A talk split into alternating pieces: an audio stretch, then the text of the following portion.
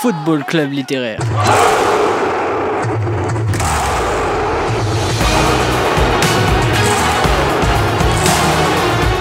L'émission où on pense le foot sur Campus Grenoble 90.1.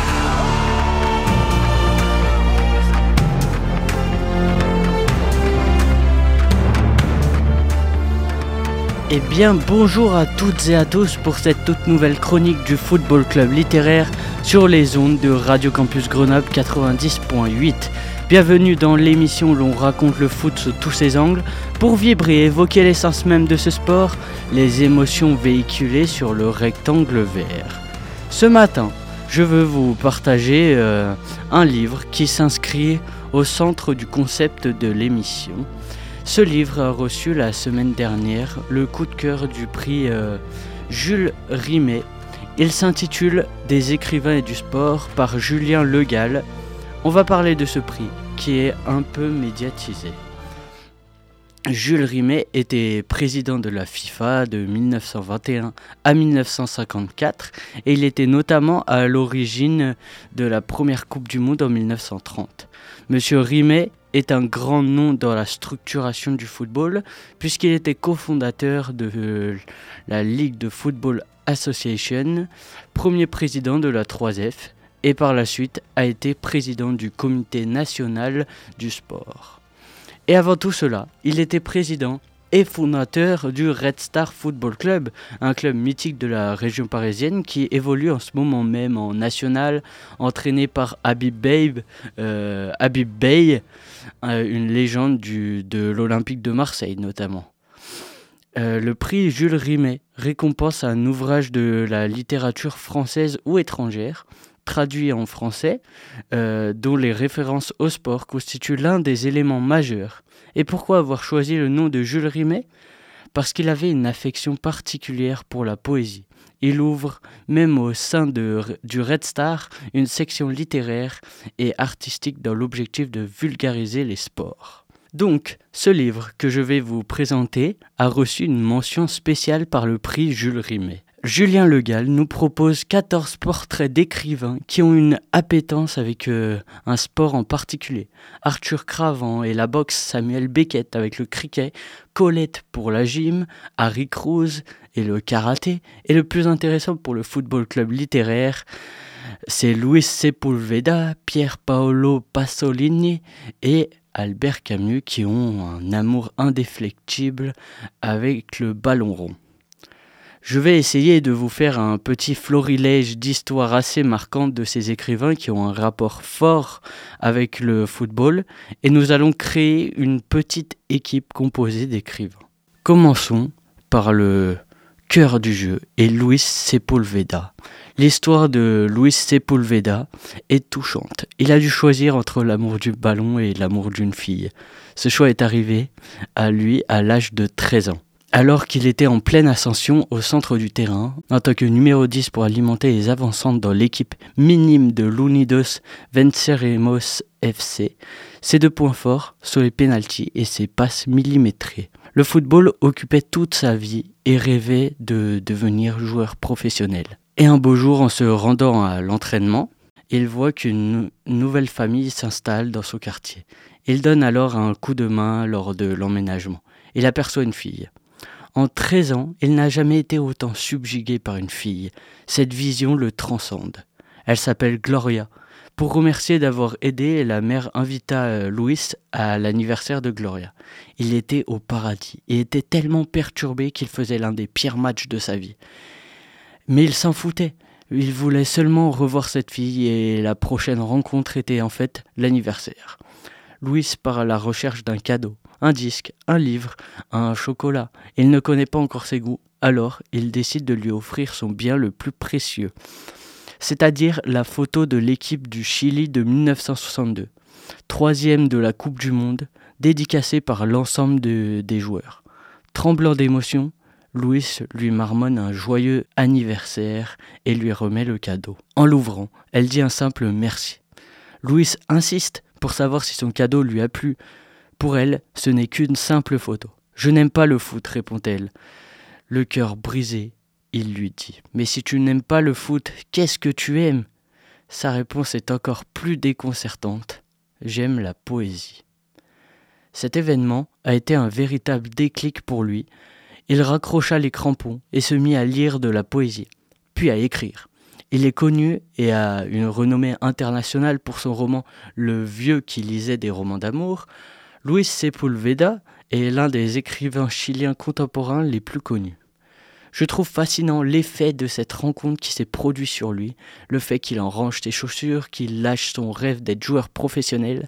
Nous savons que l'amour du ballon rond ne se brise pas comme cela, et d'ailleurs, il ne s'est pas brisé. Louis euh, suivra quand même l'actualité du foot. D'après Julien Legal, il ne faut d'ailleurs pas lui parler de football business. Je cite Il s'indigne de la disproportion indécente entre les revenus des footballeurs, des dirigeants du football et le triste état des stades. L'avidité des contrats et le mépris du sport amateur entre les salaires, les primes et les prix des joueurs d'élite et l'abandon de tant de vieilles gloires qui ont fondé l'art des rencontres bien jouées. Pour que Luis Sepulveda distribue le jeu avec ses passes millimétrées, il nous faut euh, des attaquants. Et c'est le cas du poète et réalisateur italien Pier Paolo Pasolini que l'on trouve sur l'aile gauche. C'est dès son enfance qu'il commence à jouer au football au sein de son village, comme nous tous avons connu les terrains où les sacs à dos et vestes délimitent la taille des cages. Et en 1934, il suit avec sa famille la Coupe du Monde qui se passe en Italie, grâce à la radio notamment. C'est d'ailleurs assez incroyable d'écouter un match de football car l'on développe une imagination pour comprendre les actions qui se produisent et qui sont décryptées par le journaliste. Pour Paolo, la Coupe du Monde est une sorte d'odyssée qui fabrique des héros.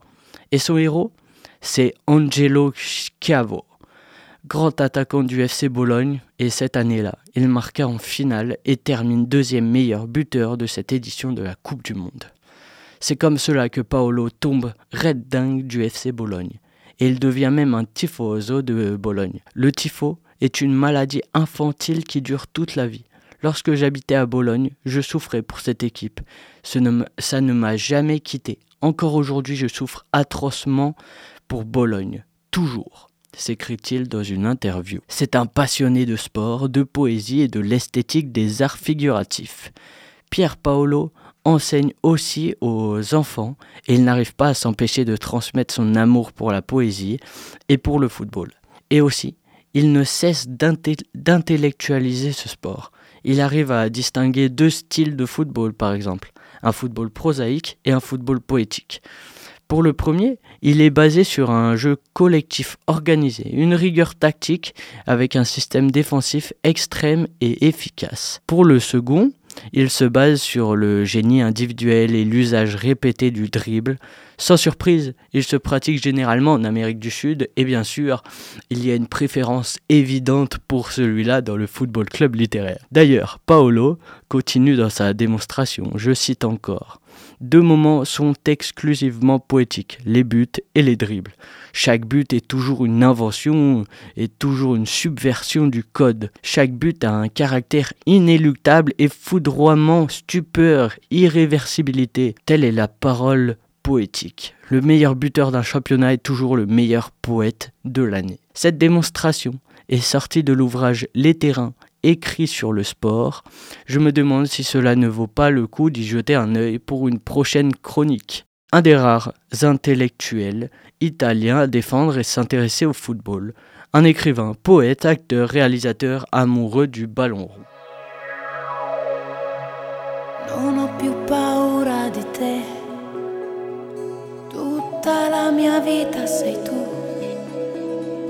Vivo di respiri che. Che consumo mentre sei via. Non posso più dividermi tra te e il mare. Non posso più restare ferma ad aspettare. Io che avrei vissuto da te nella tua straniera città sola con l'istinto di chi sa mai sempre con te, non posso più dividermi tra te e il mare. Mm. Non posso più sentirmi stanca di aspettare.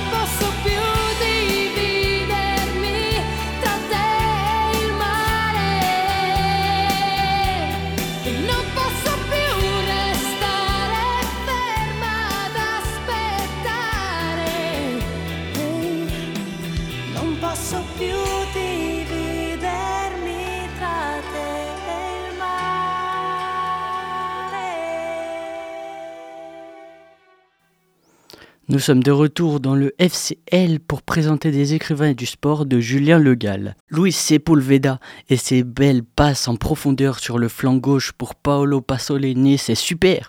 Mais pour avoir du déséquilibre et faire chavirer une défense, il nous faut un dribbleur hors pair, un joueur qui n'a pas peur d'aller provoquer et faire tournoyer son adversaire. Pour cela, nous nous tournons vers notre célèbre Albert Camus, qui a été aussi un très bon gardien de but un élément important dans une équipe. Camus donne une place importante au sport dans sa vie et au lycée, il joue au football avec ses amis avec une grosse pelote en mousse. Il peut être soit gardien, soit avant-poste. Euh, et lorsqu'il prend les devants, il a une capacité à dribbler et faire de belles passes, que c'est lui qui mène le jeu mais aussi en club en tant que gardien de but qui d'après lui est un poste de l'absurde on ne fait qu'attendre que l'irrémédiable advienne en conscience mais en se révoltant. Camus aurait sûrement pu avoir une carrière dans le football, tout comme un de ses coéquipiers Abdelkader Ben Bouali. Euh, malheureusement, il a été touché par la tuberculose et puis c'était une personne avec un physique plutôt frêle et fragile, en plus du fait qu'il jouait avec l'interdiction de sa grand-mère qui vérifiait l'usure de ses chaussures chaque soir. Mais sa passion le suivra toujours constamment, même lors de ses voyages au Brésil notamment où, je cite, les convives s'exclament quand je demande à assister à un match de football et délirent littéralement apprenant que j'ai eu une longue carrière de footballeur j'ai rencontré sans le savoir leur passion principale. Il est apparemment certain que Camus préférait le foot au théâtre et que les valeurs du sport l'ont aidé pour être euh, metteur en scène. Pratiquer le football, c'est jouer avec d'autres et contre d'autres en affirmant son respect de l'autre. En tant que gardien de but, il était solidaire de l'équipe et solitaire dans l'équipe.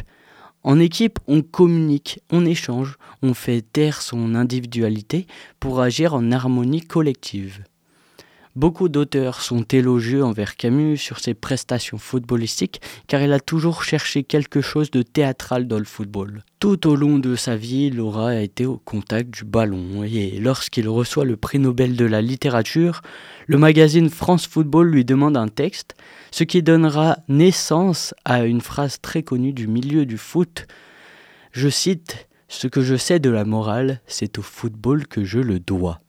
Parce que le foot ne s'écrit pas qu'avec les pieds, je vous conseille cet ouvrage de Julien Legal qui démontre parfaitement comment sport et littérature peuvent être complémentaires au travers des divers portraits d'écrivains célèbres.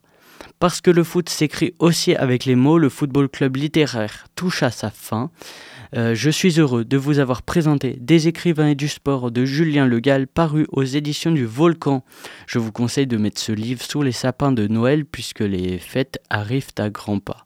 Voilà, j'ai hâte de vous présenter le prochain livre et de parler encore et toujours foot sur les zones de Radio Campus Grenoble 90.8. Je vous invite à me suivre sur mon compte Instagram FCL.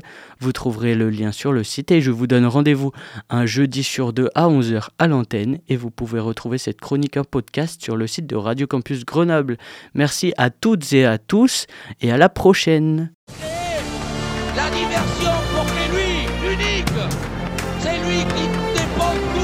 ce maillot.